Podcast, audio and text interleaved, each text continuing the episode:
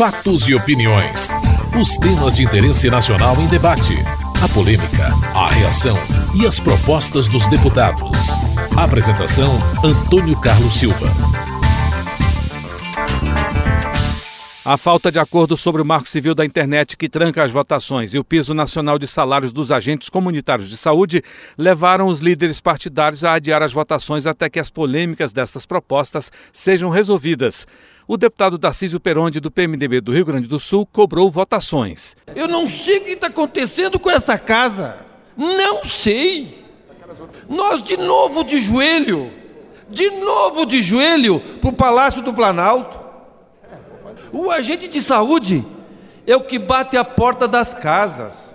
Diminuíram as internações, diminuiu a mortalidade infantil, aumentou o aleitamento materno, aumentou o índice vacinal. O agente de saúde que está lá, de pé no chão, de bicicleta ou caminhando, fazendo isso no Brasil inteiro, dando economia para as prefeituras, para os estados e para a própria União e agora se une, se une, partidos grandes, acho que até o meu, eu, partidos grandes.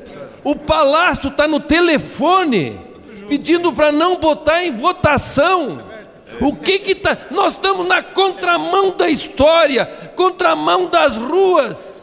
As ruas pedem mais saúde e nós não estamos dando um piso de um salário mínimo e meio. Não é nada mas é muito para os agentes. Mendonça Prado, do Democratas de Sergipe, aponta uma estratégia para enganar os agentes de saúde. Nós temos aqui centenas de cidadãos aguardando uma votação que nós estamos constatando que ela não será realizada. Há uma estratégia montada para enganar os agentes de saúde. Isso, senhor presidente, é um fato vergonhoso é a prova maior de que esta casa realmente não merece a confiança da população, do povo brasileiro. É lastimável esse tipo de atitude. É uma vergonha o que nós estamos constatando aqui, quase que diariamente, com as diversas categorias profissionais desse país. É com policial, com médico, com enfermeiro, com agente de saúde. Aqui apenas as categorias poderosas é que conseguem ver submetidos os projetos dos seus interesses. É lamentável e vergonhoso o que nós estamos vendo, o que a Câmara dos Deputados está fazendo com os agentes de saúde do Brasil. Tanta mentira e enganação para enrolar, ludibriar os agentes de saúde do nosso país. O líder do PT, José Guimarães, do Ceará, afirmou que sua bancada vai votar a favor do piso dos agentes de saúde. Eu estava convencido, presidente Henrique, que nós íamos construir um entendimento. E esse entendimento foi possível, está sendo possível, também pela colaboração determinante de Vossa Excelência de pautar a matéria. Ontem, numa importante reunião com os líderes da base do governo, avançamos. Hoje, avançamos mais e eu posso assegurar de público que na próxima terça ou quarta-feira, presidente Henrique, a bancada do PT vai votar favorável ao piso nacional dos agentes comunitários de saúde. O presidente da Câmara, Henrique Eduardo Alves, reagiu às críticas na imprensa de que algumas proposições a serem votadas pela Casa são uma pauta bomba com impacto nas contas do governo. Todos os senhores estão vendo todo dia na imprensa de forma desrespeitosa e leviana com esta casa acusações que a Câmara prepara pautas bombas para o país. E citam a gente de saúde e citam a PEC 300. Eu já li não sei quantas declarações de que há uma preocupação de que a Câmara, pelo seu presidente, sobretudo, prepara pautas bombas para o país, como se a Câmara tivesse essa irresponsabilidade. Então, quero aqui dar dois exemplos claros da tremenda injustiça que se faz com essa casa, com todos os senhores deputados. Por exemplo, a PEC 300, tão falada, decantada, pauta bomba da PEC 300, responsabilidade da Câmara. Por exemplo, esta PEC 300, ela foi aprovada por unanimidade no Senado Federal há quatro anos atrás, em 2009. Segundo item, o projeto do PIS salarial dos agentes de saúde. É outra pauta bomba que o presidente da Câmara e todos nós estamos sendo acusados pela imprensa de maneira irresponsável, de maneira leviana. O agente, o PIS salarial dos agentes de saúde e endemias, que antes não era, era só agente, e por uma emenda do senador se incluiu endemias, foi aprovado há sete anos, foi aprovado há sete anos, e em 2006, por unanimidade no Senado Federal. Há sete anos aprovado no Senado Federal. Essa Câmara segura essa matéria há sete anos. Discute essa matéria há sete anos e é acusado de irresponsabilidade, de pauta-bomba. Isso é uma profunda injustiça que não posso aceitar com essa casa em relação a nenhum parlamentar. Pelo contrário, em relação a agente de saúde, depois de sete anos, é que nós estamos por dever pautando essa matéria, quantas vezes por mim já anunciada, sem poder cumprir minha palavra, adiada, para que afinal, terça-feira que vem, acordado agora uma fórmula com o Poder Executivo, a gente possa cumprir a nossa palavra, para termos cara de poder voltarmos para os nossos estados com o dever cumprido. Mendonça, filho do Democratas de Pernambuco, atribui as críticas ao governo. Na verdade, a imprensa colocou essa história de pauta-bomba reproduzindo uma tese do governo. Quem hum. cunhou essa expressão de pauta-bomba foi o gabinete civil da presidência da República, não foi invenção da imprensa, não. Então a imprensa reproduziu a tese que foi muitas vezes espalhada pelo Poder Executivo, que entende agentes comunitários de saúde como pauta-bomba. Não tem pauta-bomba coisa alguma. Vamos sim votar o piso dos agentes comunitários de saúde. Fernando Francisquini, do Solidariedade do Paraná, defendeu a votação das propostas criticadas. Chamar a PEC 300, que dá dignidade a policiais, a PEC 534, que dá dignidade a guardas municipais, o PL dos agentes comunitários de saúde, dos agentes de combate a endemias, de pauta-bomba, é um grande absurdo. Nós temos é que fazer justiça a essas categorias. E aqui, com muito orgulho, eu coloco ao nosso país que o presidente da comissão especial e também o relator da comissão especial do agente comunitário de saúde e do agente de combate a endemias são dois deputados federais do Solidariedade, o deputado Domingos Dutra e o deputado Benjamin Maranhão. Por isso, nós apoiamos os demais partidos que vão obstruir a pauta de votação em homenagem a Vossa Excelência em função das urgências constitucionais que muitas vezes vêm do Palácio do Planalto contra a nossa vontade e que travaram novamente a votação.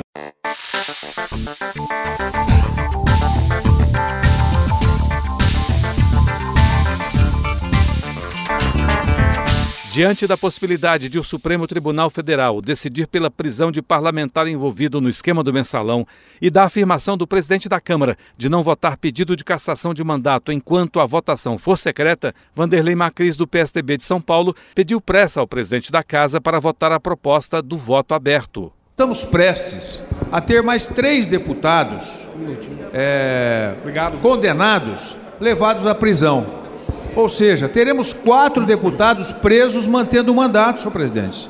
É inadmissível para a sociedade brasileira, é inadmissível para a democracia, é inadmissível para esta casa manter quatro deputados com o mandato dentro da prisão, senhor presidente. Portanto, nós não podemos correr o risco sequer, Vossa Excelência, que preserve o interesse desta casa, de ter mais um deputado. Caso Vossa Excelência não coloque para votar o caso do mensalão, dos deputados envolvidos no caso do mensalão, senhor presidente, o que é que vamos ter? Vamos ter uma, uma situação muito difícil, ou seja, manter o mandato dos deputados presos. Então eu faço um apelo a Vossa Excelência, sobre o, sobre o interesse desta casa que Vossa Excelência tem defendido, que coloque em votação essa emenda. A emenda que está pronta, é evidente que não teremos um acordo integral dos parlamentares, mas seria de bom alvitre para no interesse da democracia da sociedade brasileira que Vossa Excelência pautasse essa emenda constitucional. O presidente da Câmara, Henrique Eduardo Alves, manteve a posição, mas lembrou as dificuldades para uma definição rápida sobre o tema. Eu falei hoje com o senador Renan, eu sinto que é como se o Senado esperasse que a Câmara votasse essa PEC e nós aqui, como foi dito pelo Coronel de Líderes, esperando que o Senado cumpra o seu dever e vote a PEC que está lá. Então, hoje eu falei com o senador Renan Calheiros e ele me assegurava né, que tentaria votar hoje o orçamento impositivo e amanhã a PEC do voto aberto. Que é o risco que eu, que eu, que eu não quero correr aqui. Vindo essa PEC aprovada, você como relator, já tem informação do PT, do PMDB e de outros partidos que vão emendar para tornar o voto aberto para tudo de novo. Isso acontecendo, emendando a sua PEC, lá vai para o Senado de novo. Então não, não vai resolver com a urgência que nós queremos. Eu quero evitar casa... isto. Se todos comprometessem a votar só o voto aberto para cassação, estava resolvido. Mas o PT já anunciou, e o PMDB também, que vão emendar para fazer voto aberto para tudo que foi a decisão da casa. Que, aliás, já é uma decisão desta casa. Vão emendar, vai para lá e não resolve o problema. Então, em todo um bom sentido, pressionando o senador Renan para que o Senado amanhã tome essa decisão para que ele possa tomar rumo. O líder do PPS, Rubens Bueno, do Paraná, cobrou uma votação rápida para a proposta do voto aberto. Não vamos ficar nesse jogo de empurra. a Câmara votou e o Senado segurou. O Senado votou e a Câmara segurou. Nunca fizemos pré-julgamento de ninguém. Mas transitado e julgado, nós temos que dar a resposta. E se tiver que votar em plenário, que seja pelo voto aberto e nós temos que votar a PEC do Senado, se lá no Senado não votar a PEC por aqui transitou. Por isso, nós não podemos mais delongar, não podemos mais entrar neste jogo de empurra. Nós temos que resolver isso definitivamente. Transitado e julgado, não há nenhuma razão mais de tolerar.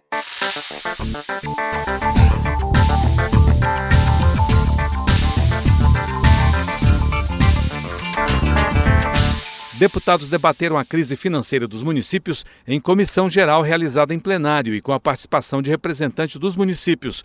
Houve críticas ao atual modelo de pacto federativo.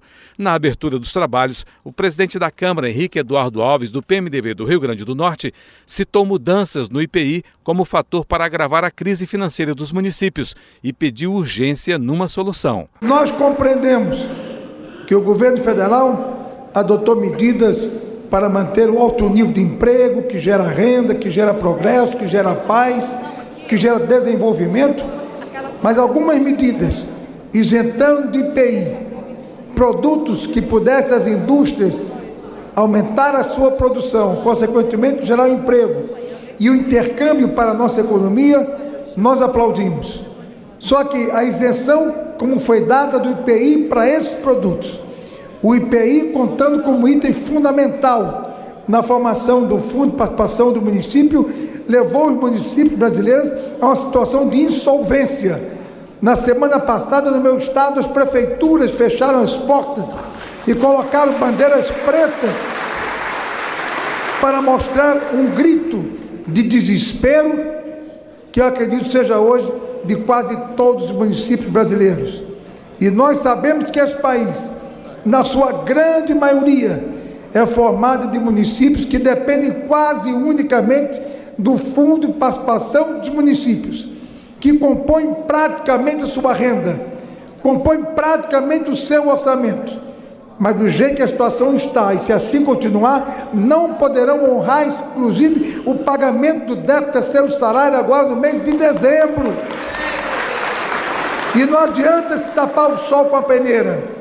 Todos nós sabemos dificuldades, nós temos plena compreensão das dificuldades, nós temos plena responsabilidade do conjunto da obra do país que envolve o poder executivo, poder legislativo, estadual, municipal, mas uma situação urge de se encontrar, uma porta urge de se abrir. Fábio Faria, do PSD do Rio Grande do Norte, pediu mais recursos. O piso salarial nos últimos cinco anos cresceu 60%. O salário mínimo cresceu 54%. E no mesmo período, presidente, o FPM apenas cresceu 23%. Por falar nas desonerações que o presidente falou, Nós, de 2008 para 2012, de renúncias fiscais e IPI, que tem um impacto direto no FPM, nós saímos de 46 bilhões para 65 bilhões. Isso tem um impacto direto, Benes Leocádio, de 7 bilhões a menos para o FPM. É exatamente o valor da PEC 39 que estamos pedindo aqui, 6,9 bilhões. Mas eu entendo, eu entendo o presidente da Câmara que tem que ter responsabilidade, e eu aqui como segundo vice-presidente, ele sabe que nós temos que estudar e votarmos de acordo com o que possa ser bom para cada um. Mas chegou o momento dessa casa receber isso, receber o apelo dos prefeitos, porque essa casa é uma casa do povo, é uma casa que quando essas galerias enchem, elas pedem, elas vêm, a Câmara acaba cedendo. Então nós temos sim que reivindicar, nós temos sim que pressionar, cada prefeito pressionar os deputados de cada estado, pressionar os líderes, porque o que nós estamos pedindo aqui são 6,9 bilhões.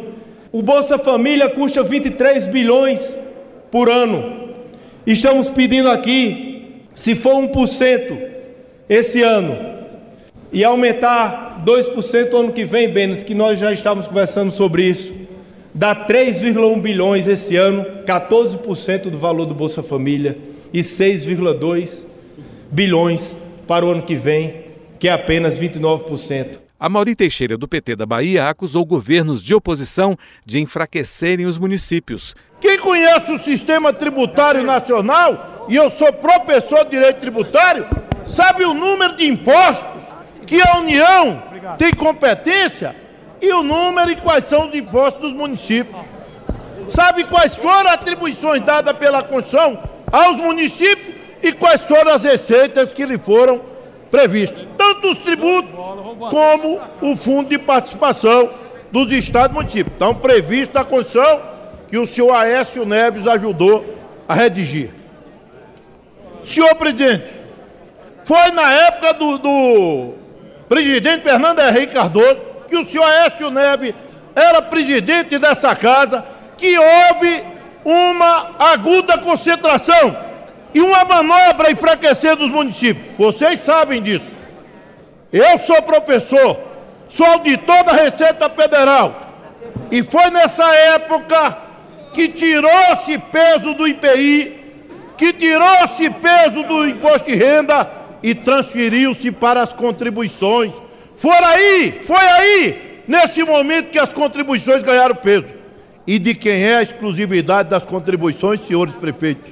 A, exclu a exclusividade das contribuições são da União. É da União. Então, discurso é uma coisa, prática é outra. Acabar com essa história de querer enganar quem já tem experiência suficiente para não ser enganado. Luiz Carlos Rauli, do PSDB do Paraná, reconhece que a crise é grave. Nesse momento, mesmo com a aprovação da PEC do Fundo de Participação, ele será um cânfora, porque se pegar 1% de 22,5%, teremos 4,4% de aumento no Fundo de Participação dos estados e municípios. É importante, mas não resolve o problema dos municípios. A crise da federação é grave. A camiseta ali é, retrata e espelha bem. É a maior e mais brutal crise da história federalista desse país. Estados e municípios estão numa situação dramática. A centralização dos recursos, que sempre foi muito grande no Brasil, teve um alívio na Constituição de 88, quando os municípios e estados saltaram de 32% do IPI do imposto de renda para 57% do IPI e 47% do imposto de renda, contrariamente do que foi dito aqui. Foi uma grande, gigantesca conquista constituinte que o presidente Henrique participou. Foram transferidos para os estados os antigos impostos únicos de energia, combustível, telecomunicações, minerais e transportes. Foi criado um adicional de imposto de renda que depois viemos a perder. Você acabou de ouvir Fatos e Opiniões, uma produção da TV Câmara. Edição e texto Antônio Carlos Silva e Eliane Breitenbach. Apresentação Antônio Carlos Silva.